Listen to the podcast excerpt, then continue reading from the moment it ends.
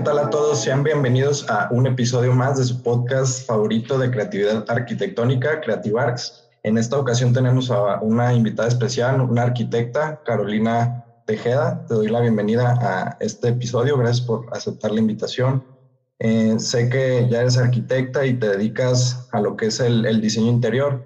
He visto tu, tu, cuenta de Instagram y veo que, que compartes consejos y distintas visualizaciones, ¿no? Me parece muy padre lo que realizas, así que cuéntanos un poco sobre ti, a qué te dedicas. Pues antes que nada quiero agradecerte la invitación.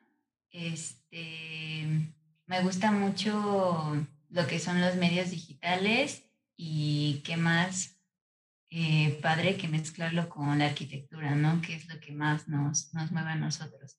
Yo empecé a trabajar, digamos, formalmente hace seis años a mí lo que más me gusta pues es el diseño arquitectónico, eh, es lo que más hago. También este, pues estamos en obra, y también me encanta todo lo que es 3D, representación gráfica, es lo que más me gusta. Súper bien, sí he visto por ahí tus, algunos de tus, de tus visualizaciones y la verdad están muy padres. Eh, para entrar un poquito a tema del podcast, me gustaría preguntarte, eh, para ti, ¿qué es la creatividad? ¿Qué, ¿Qué definición tienes sobre esta palabra? Pues para mí la creatividad, poniéndola en el plano de la arquitectura, creo que es conectar lo que está aparentemente desconectado, ¿no? ¿A qué me refiero con esto? Que la, la creatividad la sientes la vives y la sufres cuando, cuando, te, cuando pones frente a frente lo que es todo, todas las exigencias del cliente, todos sus gustos, todo lo que quiere en, en cuestión de espacios frente a 100 metros cuadrados que tienes disponibles. Siento que es el, el resolver problemas eh, de tu día a día. Sí, creo que como, como arquitectos o como diseñadores ponemos en práctica mucho la creatividad, ¿no? O sea, siempre tenemos eh, ciertas limitaciones y tenemos que eh, desarrollar distintas soluciones para distintos problemas, ¿no? Y siempre se nos presentan problemas diversos. Exactamente. Incluso este también, o sea, sí es, es dar respuesta a pues a los problemas que, que nos plantean los clientes, el terreno, los reglamentos, pero siento que el arquitecto debe de ir más allá, ¿no? ¿A qué me refiero? Como decía Alejandro Aravena, no, es, no es encontrar la respuesta correcta, sino la pregunta correcta. A veces el, el cliente te llega, oye, es que tengo este terreno y quiero esto, y, y, tengo este problema con este terreno y con esta colindancia. Y a lo mejor ese no es el, el, problema central o el problema más grande que tiene, que tiene ese proyecto, ¿no? Entonces, este, creo que en todo eso interviene la, la creatividad, más que nada en la, en la, en la resolución eficaz de, del problema que, que se te pone enfrente. Sí, claro, y o sea, es una herramienta que tenemos que estar en constante como como, ¿cómo se dice? Como un músculo, ¿no? Que tenemos que estar este, ejercitando, ajá. O sea, y creo que, creo que tú nos puedes compartir, o sea, que ya tienes más experiencia en el ámbito laboral, o sea, creo que, pues sí crees que es necesario esta experiencia laboral, ¿no? Obviamente, para poder ir desarrollando mejores proyectos cada vez. O sea, como dices, totalmente, es, es un músculo que vas ejercitando. Eh, nunca todos los terrenos van a ser iguales, nunca todos los clientes van a ser iguales. Este, sobre gustos también hay clientes con gustos muy peculiares. Entonces, todo, eso interviene en, pues en el proceso creativo, ¿no? Eh, igual no es lo mismo diseñar una casa a diseñar este pues un restaurante, un, hospital veterinario. Es todo, todo un mundo completamente diferente, los reglamentos son diferentes. Entonces, eh, el proceso creativo aparentemente es el mismo, pero, pero pues la, la experiencia entra ahí, ¿no? Sí, claro, nos ayuda mucho el conocer ya y tener como un antecedente para dar y proponer soluciones. Digo, por ejemplo, yo soy estudiante y pues la verdad no tengo casi nada de experiencia este, en este ámbito profesional. Sin embargo, estoy buscando, pues sí, desarrollar esta parte, pues que creo que es lo más enriquecedor de la arquitectura, ¿no? Ya estar en la obra y, y ver y descubrir y todo. Sí, porque la verdad lo que te enseñan en la uni es un 5% de la realidad en, arquitectura. Y, y, no, yo creo que no, no terminas de, de, aprender, o sea, y es, eso también es, es lo padre, pero pues sí, la, la experiencia laboral es, es fundamental. Y, y, pues aquí viene ese, ese gran problema que hay en, en nuestro ámbito, que que por ejemplo en despachos te piden experiencia, pero los mismos despachos no te quieren dar la oportunidad, ¿no? De, tomar responsabilidades, de tomar ciertas decisiones, solamente pues para dibujar, para cadista, nada más, ¿no? Entonces es, es un rollo que se tiene que resolver. Sí, eso sí, la verdad sí me ha tocado y estoy viviendo justamente eso, pues que ya te piden mucha experiencia y no te dan la oportunidad de aprender pues ahí y de, pues, de demostrar que puedes llegar a ser bueno o, ver qué capacidades tienes. Eh, y bueno, cuéntanos un poco sobre cómo es ese primer acercamiento que das a tus proyectos para resolverlos, o sea, ya sea del análisis que haces, un estudio, dibujos, ¿Cómo es ese primer acercamiento? Eh, lo primero, este, pues literal, mi proceso no es muy eh, elaborado, o sea, literal en, una hoja cuadriculada, dibujo lo que son las dimensiones del terreno, pongo mi norte. Eh, me gusta mucho analizar el asoleamiento, las distancias, y, hago un, checklist de todos los espacios que, que, mi cliente necesita y así empiezo a, a diseñar. Súper bien. En, en, proyectos como casa habitación. Ya de un, un, proyecto, este, pues a lo mejor como un hospital veterinario que también hemos hecho, departamentos. Sí empiezo más como por una, pues una zonificación, eh, voy, voy de un tema más general a algo más particular, eh, pero hablando en términos de casa-habitación, este, como que ya me sé más el camino. Sí, sí, sí. ¿Y trabajas un concepto en tus proyectos o cómo manejas esta parte de lo que es el concepto como tal? ¿Cómo lo, cómo, ¿Cuál es tu definición del concepto arquitectónico? Pues más que nada, eh, yo me aferro mucho a lo que caracterice el proyecto. Mm. Por ejemplo, si visito el terreno y, por ejemplo, en una casa que construimos, había un, árbol de pera que estaba en el olvido, estaba horrible, la dueña me dijo, no, este, yo creo que lo vamos a tirar. Y, y como que ese es mi, mi proceso de conceptualización, aferrarme a algo que, que lo haga característico al proyecto y, y darle esa, esa, jerarquía, priorizarlo y, y, que sea lo que identifique el, el, proyecto. Yo me acuerdo que, por ejemplo, en la uni te decían, no, pues es que toma tu, tu idea rectora y, este, y tu idea rectora puede ser este, un árbol, el árbol de la vida, o sea, cosas. Este, yo siento que eso no, no sé, en casa habitación no funciona, ¿no? Sí. Ya aterrizándolo más a algo contemporáneo, pues la conceptualización puede ser, no sé, que tu cliente te diga, oye, pues quiero un espacio que a mí me relaje porque pues, en el trabajo estoy muy estresado. Este, entonces ya vas, vas este, enfocando el diseño a, a ese tipo de conceptos, ¿no? Sí, claro.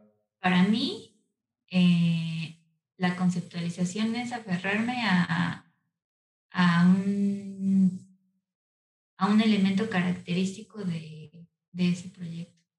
Sí, sí, me parece muy bueno, pues, y que rescatas también los valores y lo, lo, que está presente también, pues, en el lugar. Al momento de desarrollar tus proyectos, eh, ¿tienes alguna rutina o consideras que tienes alguna rutina? No, y de hecho no sé si, si alguien la, la pudiera lograr tener. ¿Por qué? Porque he pasado horas tratando de resolver proyectos y hay veces en que te dan las 4 de la mañana y no lo resuelves, te acuestas a dormir y sueñas con la solución del proyecto, ¿no? Entonces, este, siento que no hay una serie de pasos para evocar la, la creatividad, para traerla. Eh, simplemente es, es una realidad eso que te dicen que la creatividad te debe de agarrar trabajando. Pues sí, la verdad, en cualquier momento puede llegar, ¿no? sí, entonces, este, resumiendo, resumiéndote la respuesta, eh, no, no tengo una rutina porque no, o sea, siento que, que se da. Sí, sí, sí. Eh, ah, se me olvidó preguntarte, o sea, eh, tú, tú haces este, como esta parte del concepto, pero también yo creo que como, como despacho, como constructor, vas adquiriendo como una filosofía de diseño, ¿no? O sea, te inclinas hacia ciertas, hacia ciertos, ¿cómo se llaman? Eh, conceptos de, de, arquitectura, pues como el funcionalismo, minimalismo, no sé. Eh, también creo que eso es parte, ¿no? De, de, de tu desarrollo profesional ¿no? y del, del concepto que desarrollas en cada uno de tus proyectos, ¿no? esa filosofía que tienes, ¿no? Claro, eh, para mí es muy importante el funcionamiento. Muy importante. ¿Por qué? Porque yo, yo no voy a vivir ahí. Entonces, este, yo no puedo anteponer mis gustos, mi, mi ego, mi, mi todo a, a las necesidades del cliente. Entonces, para mí la prioridad es que el espacio sea funcional, que sea estético y eh, también sea viable en cuanto a presupuesto, porque puedes proponer este, acabados carísimos y que en un render se ven, se ven espectaculares, pero no es lo que tu cliente necesita, no es lo que tu cliente quiere. Entonces, este, hay que pensar mucho en, en el usuario. Digamos, como en, esa, en ese proceso de conceptualización, eh, él es el primer eje de, de diseño, el usuario. Sí, sí, sí, de hecho, y, creo que el, usuario se ha, se ha, olvidado un poco en algunos proyectos de, de, urbanismo, ¿no? O sea, se ha dado más importancia, no sé, a los vehículos, a, a otro tipo de cosas y no al usuario. Entonces sí creo que tenemos que rescatar esta parte de que el usuario, pues, es el principal, pues, y el entorno y, pues lo que lo rodea. Exacto. Nosotros como profesionales, pues somos el medio, ¿no? Para, para que se lleven a cabo las cosas pero pues el, el propósito es el, el, usuario, es la prioridad. Entonces, la misma pasa en una casa habitación. Eh, yo no puedo anteponer mis gustos, este, mis, mis sueños, eh, lo que a mí me gusta en una casa habitación sobre el quién va a vivir ahí, ¿no? Sí. Este, como lo dices, retomando tu, tu pregunta, como, como constructor también ves las cosas diferentes. Entonces debe de haber una coherencia entre lo que estás plasmando en el papel y lo que va, lo que va a importar también en, en cuestión económica, ¿no? Entonces, sí, claro, porque... El proceso de diseño ya no solamente es eh, hacer un sketch y, hacer una zonificación y, distribuir espacios, sino también es pensar en, en, que si la estructura es, va a ser costosa, en que si los espacios son demasiado grandes para lo que necesita el usuario o son demasiado pequeños. Entonces ya es, eh, la arquitectura ya se vuelve un proceso integral, ya no individual.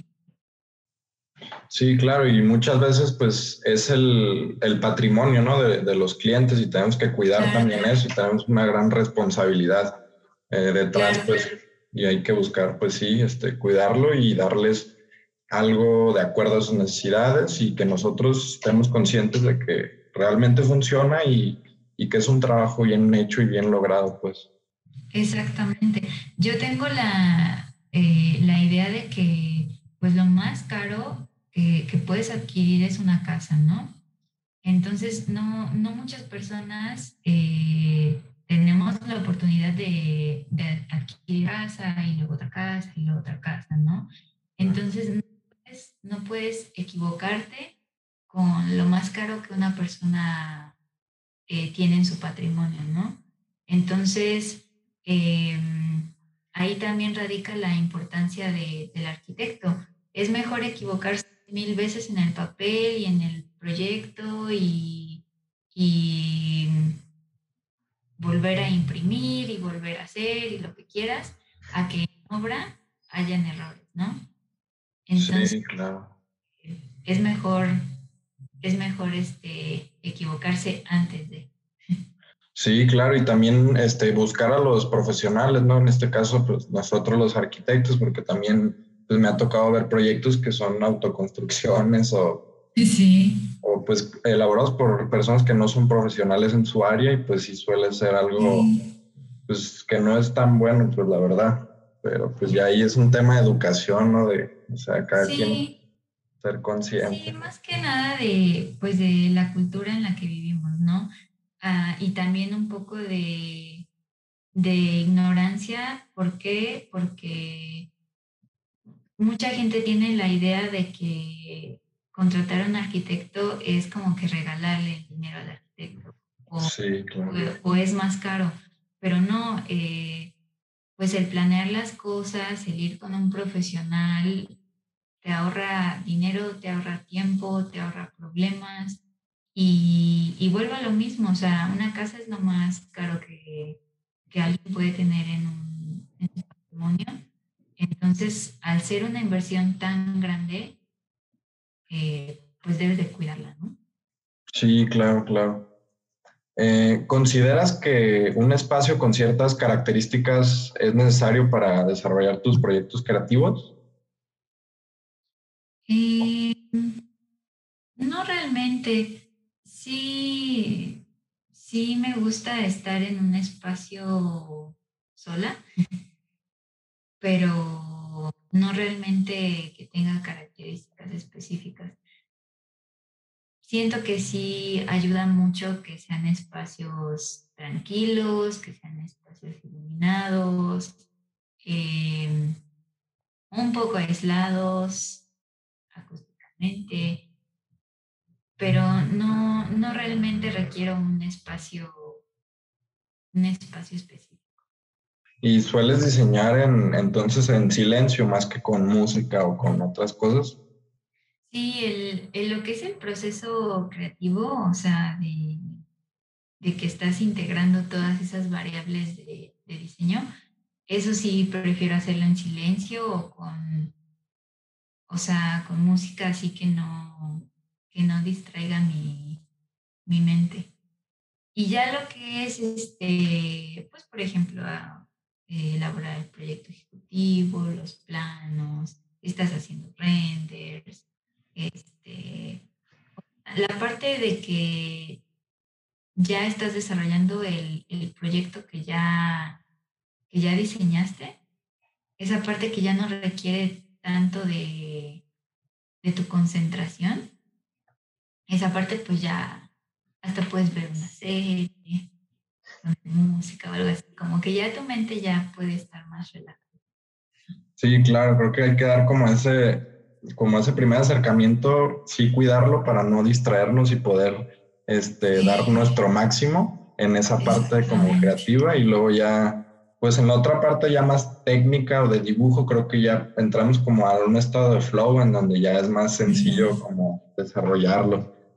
Y sí, de hecho yo también antes diseñaba con música, pero ya luego un maestro me enseñó a que a diseñar en silencio, entonces ya estuve viendo, o sea, y sí realmente me funcionó más estar como en silencio en, ese proceso, pues al inicio.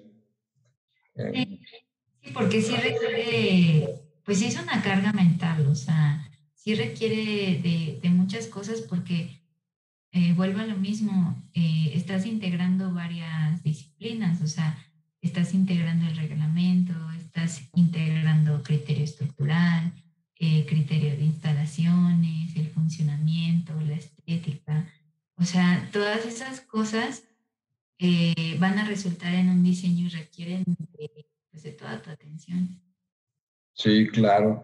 Y ya un poquito para finalizar, eh, ¿cómo es tu rutina o cómo es tu día a día en el ámbito laboral? Pues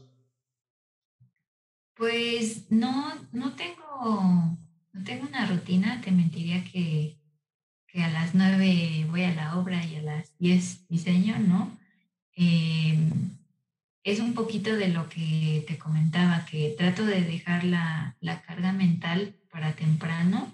O sea, si tengo que diseñar algo, si tengo que resolver algo temprano, cuando pues la cabeza está, está libre, está tranquila, y ya en la tarde, este, lo que más hago, pues, es este, pues desarrollar el proyecto, si tengo que dibujar algo, si tengo que hacer render, si tengo que visitar otra, cosas que no, no requieren eh, el 100% de, de, mi mente, ¿no? En, en, ese momento. Como tú dices, cosas que ya, que ya van encaminadas, ¿no?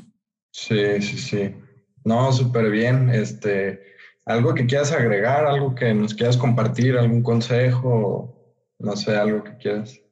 Pues a mi experiencia, el mejor consejo que les puedo dar es que sí, arranquen, arranquen en una constructora, arranquen sacando copias, arranquen este, siendo cabista, pero que en algún momento de, de su carrera se avienten solos, porque deben de, deben de desarrollar eh, lo propio, deben de desarrollarse como arquitectos eh, por su cuenta, hacer algo por su cuenta. Eh, si es lo que, lo que desean, ¿no? Eh, yo creo que, que como arquitectos independientes eh, puedes tener muchas más oportunidades. Así como tienes más responsabilidad, tienes más oportunidades. Entonces, este, pues no, no tener miedo a, aventarse y ese es como que el, el primer consejo que, que, les puedo dar. Y el segundo es que, pues si les gusta esto, consúmanlo todos los días. ¿A qué me refiero? Que que si estás, no sé, en Pinterest, estés consumiendo arquitectura, si quieres leer un libro, eh, consumas arquitectura, si te vas a poner un podcast, ponte un podcast de arquitectura, porque eso inconscientemente te está actualizando. Entonces, este, ese sería mi, mi último consejo. Súper bien. No, pues sí, me parece un tema muy importante los dos y pues sí, estar consumiendo arquitectura y tener referencias y referentes que podamos eh, consultar y como también poner en práctica, ¿por qué no? Creo que es, es muy bueno desarrollar esta parte. Así que pues eh, te doy las gracias por aceptar la invitación, por tu tiempo. Me comentaste que tienes, vas a tener un proyecto nuevo, así que eh, muchas felicidades. Que, está muy padre, la verdad. Ya quiero también yo estar en esa parte de estar desarrollando. Y bueno, pues te agradezco nuevamente. Eh, ¿Nos compartes tus redes sociales también para ver tu trabajo? Eh, primero que nada, quiero agradecerte el espacio. Y eh, bueno, yo estoy en, en, Instagram, ahí es donde, donde subo más de mis proyectos, igual tips para, pues para acercar un poquito más a la gente que no, pues que no estudia arquitectura, que no son arquitectos, eh, hacerles más digerible nuestra profesión. Eh, también estoy en TikTok, donde también este, pues doy tips sobre arquitectura. Y en YouTube eh, tengo mi canal donde subo render 360 de, de mis proyectos. No, súper bien. Pues nuevamente muchas gracias y pues esperamos tenerte en otro episodio eh, con otros temas. Y pues nos vemos entonces en un próximo capítulo de Creative Arts.